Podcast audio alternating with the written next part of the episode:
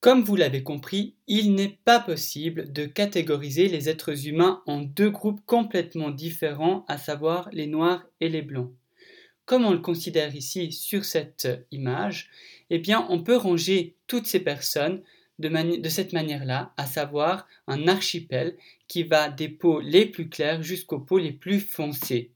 en sachant que finalement nous avons tous et toutes une couleur de peau complètement unique et différente des autres.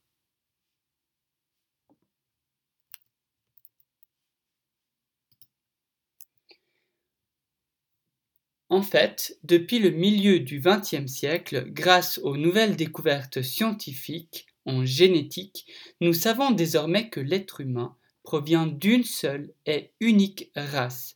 Nous sommes tous des descendants directs de l'être préhistorique, connu sous le nom d'Homo sapiens,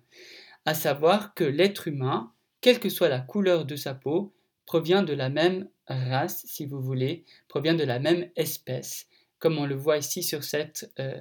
arbre de la vie. En fait, c'est la quantité de mélanine qui va donc déterminer la couleur de notre peau.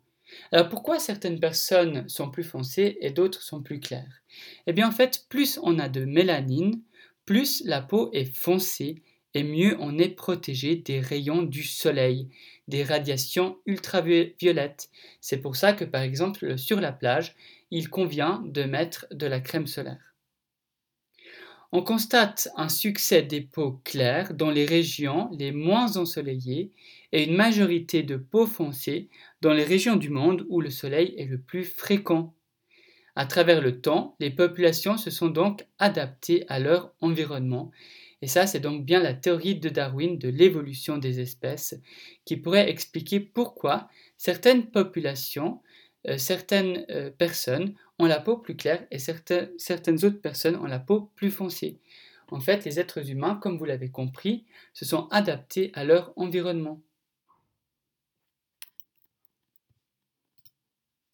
À cause de cette manière de catégoriser les êtres humains, il y a eu des discriminations, des violences, surtout à l'égard des personnes de couleur, et c'est pour ça qu'une artiste qui s'appelle Angelica Das, en 2016, a euh, organisé cette exposition où elle a voyagé à travers le monde pour prendre en photo des personnes et peindre le fond de la couleur de leur peau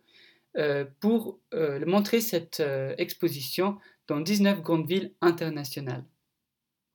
Le but étant de se rendre compte justement de la complexité de l'être humain, de toute la richesse qu'on a, à savoir que nous avons tous des couleurs finalement euh, uniques et que être rangé dans un groupe de manière si définie, ça ne fonctionne pas.